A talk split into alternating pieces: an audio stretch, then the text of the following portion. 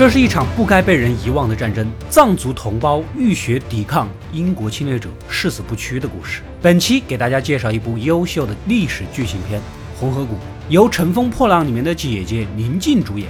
那一年她还不是姐姐，还是一个妹妹啊。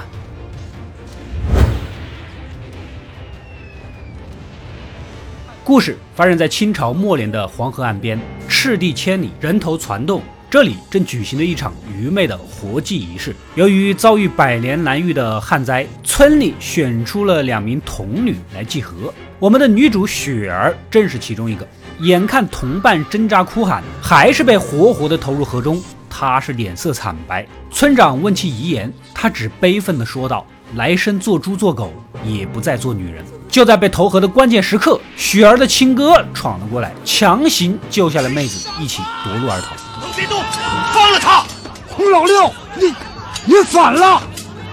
啊！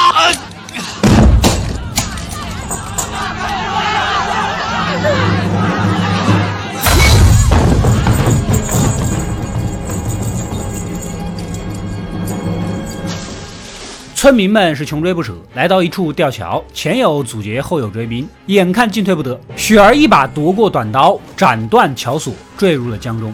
没想到这么掉下去，竟然没有死。经过一路漂流，已然身处雅鲁藏布江的江边。一位善良的藏族奶奶发现了孩子，赶紧让儿子，也就是我们的男主桑格给拖回家。桑格呢也是惨，妻子早逝啊，一个大男人和阿妈一起拉扯这个半大孩子。在了解身世之后，也就将雪儿给收养下来。如此这般过了几个月平静的日子。这天，一支英国探险队进入西藏。打头的是少校罗克曼，身后还跟着略懂中文的年轻冒险家兼翻译琼斯。两人惊叹于珠峰的雄伟壮丽，放声喧嚷。引路的藏人呢，赶紧提示不要在圣地喧闹啊！恰好此时呢，另一队驮着货的藏人过来，两边人堵在山道上。按照他们的规矩，空手的肯定是要让驮货的啊。然而傲慢的上校哪里理会这些？你们这群野蛮人，当然是你们让道了。随即掏出枪，耀武扬威的鸣枪警示。没想到这一声响亮的枪声引起了巨大的雪崩，无辜的藏人们不幸惨死，只有少校和琼斯侥幸活了下来。正巧被路过的格桑和雪儿给救下。闹出这么大的事儿，人肯定是要交给部落首领处置的。从少校身上搜出一本涂涂画画的笔记，一时也分不清是什么东西，也不管了。根据占卜，决定将两个英国人炸死，平复神明的愤怒。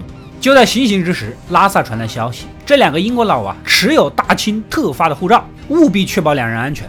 首领一听，大吃一惊，赶紧叫停呐！然而这个引线已经烧到一半了，追根本就追不及呀！就在千钧一发之际，格桑挺身而出，凭着平时擅长的投石索，将水壶抛出，浇灭了火星。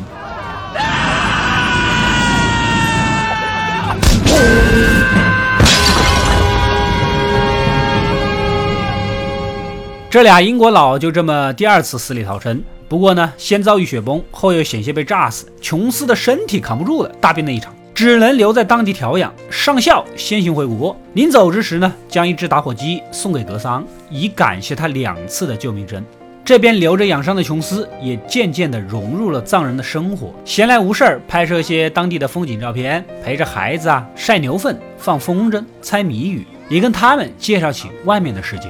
部落首领的女儿丹珠公主。对这个金发碧眼的老外呀，也是分外的感兴趣，经常借他的望远镜东瞧瞧西看看。而琼斯对公主也是颇有好感，闲暇的时候教她跳跳交际舞，就这样快乐的度过了一段美好的时光。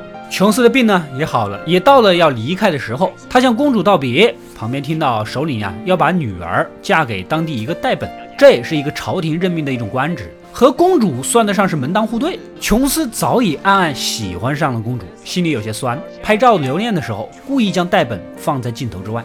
傍晚，在一堆柴火旁，琼斯和格桑聚在一起，教他用打火机，而格桑则告诉琼斯怎么用打火石。两个人尝试用对方的工具点燃柴火。当火焰燃起的时候，这两个成年的大男人像是做出了什么了不起的事情一样，乐的是手舞足蹈。虽然种族不同，肤色有别，但这并不妨碍他们成为真正的朋友。隔天，公主用望远镜目送琼斯离开，格桑则骑在马上远远的眺望，也暗暗伤感。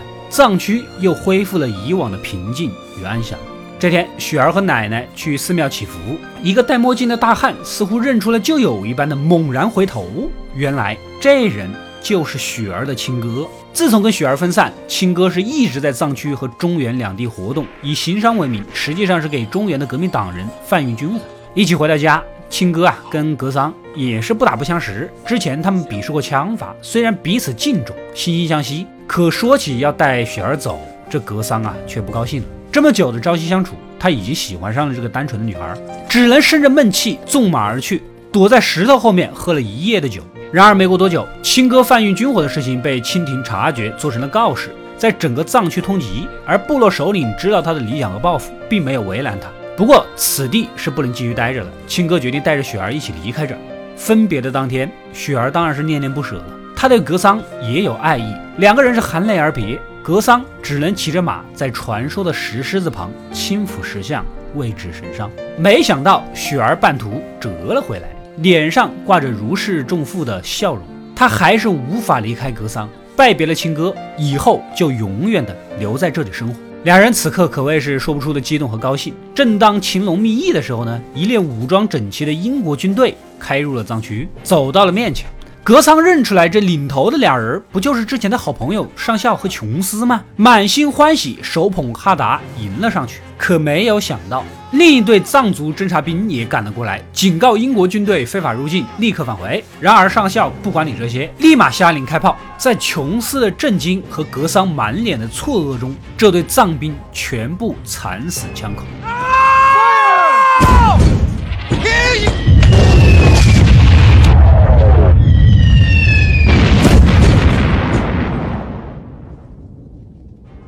原来，当初上校率领探险队入藏的真正目的，其实就是勘察地形，为日后的入侵做准备。而当时从他身上搜出来的那个笔记本，就是地形图。琼斯带着自己所拍摄的照片回国之后呢，被上校拿去做参考，不仅授予他上尉的头衔，甚至让他这次以记者的身份随行。而琼斯他哪里知道，这次的入藏就是入侵，根本不是他以为的为西藏人民带来文明和知识。当英国侵略者打响第一枪后，藏族人民迅速集结军队，深沟高垒，严阵以待。两军交锋前，上校想要先挑唆一下民族关系，顺便劝降，但是被领军的戴本机智的反驳了。无奈，不过他也只是拖延时间，暗中早已命令重机枪队占领了高地。等戴本察觉不对，赶紧转身让手下做好防备的时候，被直接从背后射杀。很快，炮火连天，硝烟弥漫，一千五百名浴血奋战、装备落后但誓不言退的藏族勇士，全部惨死于枪炮之下。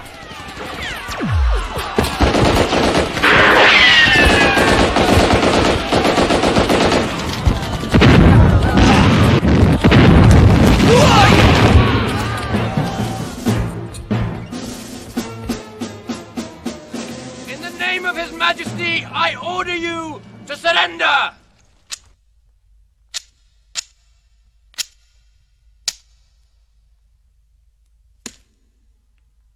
Fire!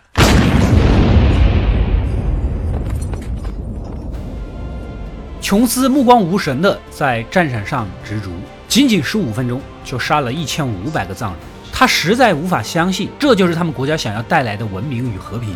记忆里优美的牧歌，湛蓝的天空，无垠的草原，此刻化为了硝烟血海。他深感厌恶，却又无能为力。不久后，英军挺入西藏，直逼拉萨。虽然仗着精良的装备，所向披靡，但毕竟战线太长，补给有限。上校带着一小队护卫和琼斯去劝降，再次被拒绝了。谈判失败，只得告辞。临行的时候，上校望见了人群之中血污满身的格桑，这个两次相救自己的恩人，却正在与自己发生你死我活的战斗。两人对视良久，上校才转身离去，心中也是感慨良多。格桑望向他的目光，充满了费解与愤怒。过往的友谊，在此刻烟消云散。上校率领军队继续发起进攻，依靠强大的火力，打得藏族部队是溃不成军。但勇敢的藏族人民，即便是弹尽粮绝，也绝不妥协。为了震慑群众，英军开始疯狂屠杀。雪儿的亲哥也在抵抗中牺牲，公主被俘，仅剩的藏人退入城堡坚守，誓死不屈。面对这种人间地狱一般的惨状，琼斯忍无可忍了，愤怒地质问上校：“这究竟是什么鬼文明？就像是野兽、疯狗一样的去屠杀、去掠夺。”上校呢也摊牌了，这是政府的命令，他一个军人只能服从。眼见琼斯依然不依不饶，上校直接将他囚禁起来。为了进一步击垮藏人的心理防线，立马在阵前剥下了丹珠公主的衣服。看到此情此景，原本坚守高堡的藏军不仅没有服软，个个更是恨得咬牙切齿，恨之入骨。在部落首领的率领下，抄起铁器冲上去，顶着枪林弹雨，壮烈牺牲。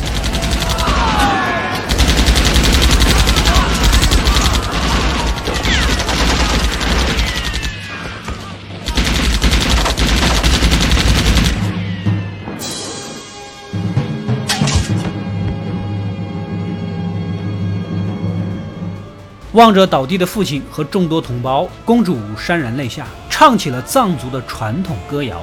高堡另一头，剩下的藏族勇士们随声而和。这个歌声告诉所有人：藏人的意志、藏人的心，永远的凝结在一起，不会被任何人打败。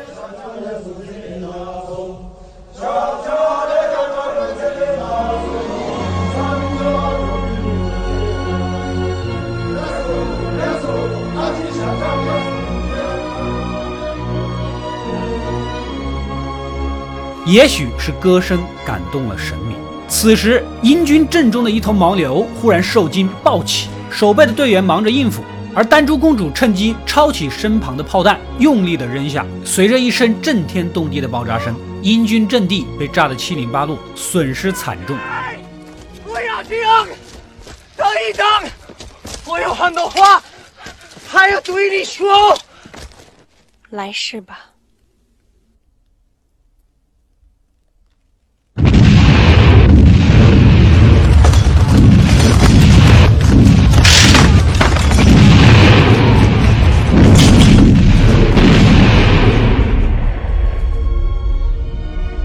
琼斯手捧着公主的遗物，这是当初送给公主的，但已经焦黑破烂的望远镜，发出了冷嘲。他对着上校说道：“直到现在，你还认为中国是一个摧枯拉朽、一触即溃的国家吗，Major？Do you still believe China is an old tree ready to fall?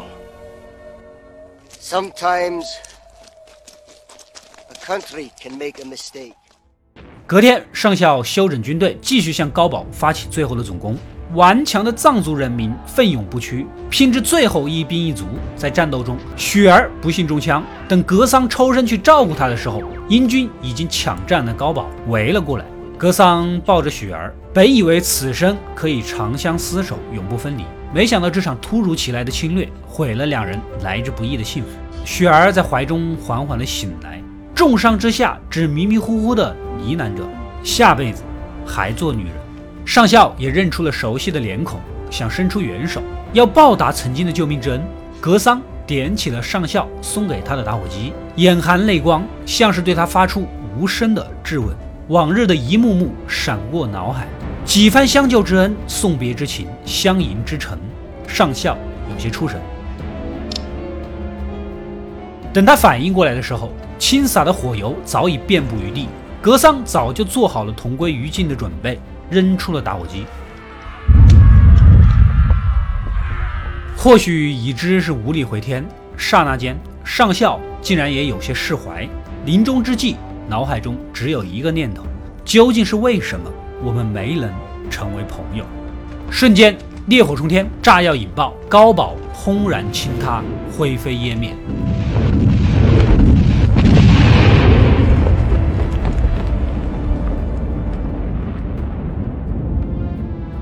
最终，只有未遂队攻入高堡的琼斯幸存了下来。他始终没有弄明白这场战争的意义，为什么要去破坏他们的生活，为什么要改变他们的世界？但他唯一可以肯定的是，这是一个永不屈服、永远不会消亡的民族。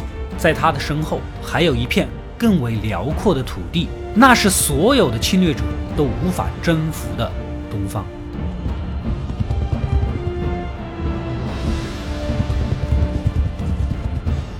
故事到这里也就结束了。当大家看完开头的时候，会不会有一种虽然说不上来，但就是觉得有点怪怪的感觉啊？因为开头雪儿在黄河边落水，一路飘到了藏区的雅鲁藏布江，这两条河八竿子都打不着，根本就没有交汇点，这就不说啊。两条河最近的直线距离也相隔一千公里往上，超过了从北京到南京的距离。而且雅鲁藏布江在高原的上游，雪儿不仅是河域跳跃，而且还是逆流而上。不得不说，《西游记》都不敢这么写啊！按道理这种错误不应该出现。可是我后来呢，找到了一段关于导演冯小宁的访谈，才解开了谜底。原来呀，电影的剧本其实是兄妹俩先从陕南逃到四川，经过岷县栈道后啊，坠入金沙江，才飘到了藏区。这段由于种种原因没能拍出来，所以就造成了观众误以为现在的结果。如果细看的话呢，实际上也能找到一些蛛丝马迹。兄妹俩在逃亡的途中所经过的绝壁，应该就是栈道了，要么就是秦岭，要么就是已经进入了蜀地，已经在金沙江的流经范围内。虽然还是有点跳跃，但是比之前那就合理了不少。在十九世纪末、二十世纪初，共发生了两次西藏居民抗英的战争。电影的背景应该是第二次青藏战争，也就是二十世纪初的那场。殷少校荣赫鹏率兵以谈判为名，率先进入西藏啊，在后续增兵支援下，于一九零四年九月进入拉萨。西藏地方政府被迫与英国签订拉萨条约，使得西藏实际上成为了英国的殖民地。不过后来迫于中国人民的反对和世界舆论的压力，两年后两国重新签订条约，西藏回归中国。而这部电影呢，正是根据那段史实改编而来。歌颂了我们中华民族不屈不挠、坚毅果敢、抵抗侵略的英勇意志，也振奋了民族精神。作为西藏抵抗外族侵略的题材，可以说是极其的少有，值得大家细细的观看。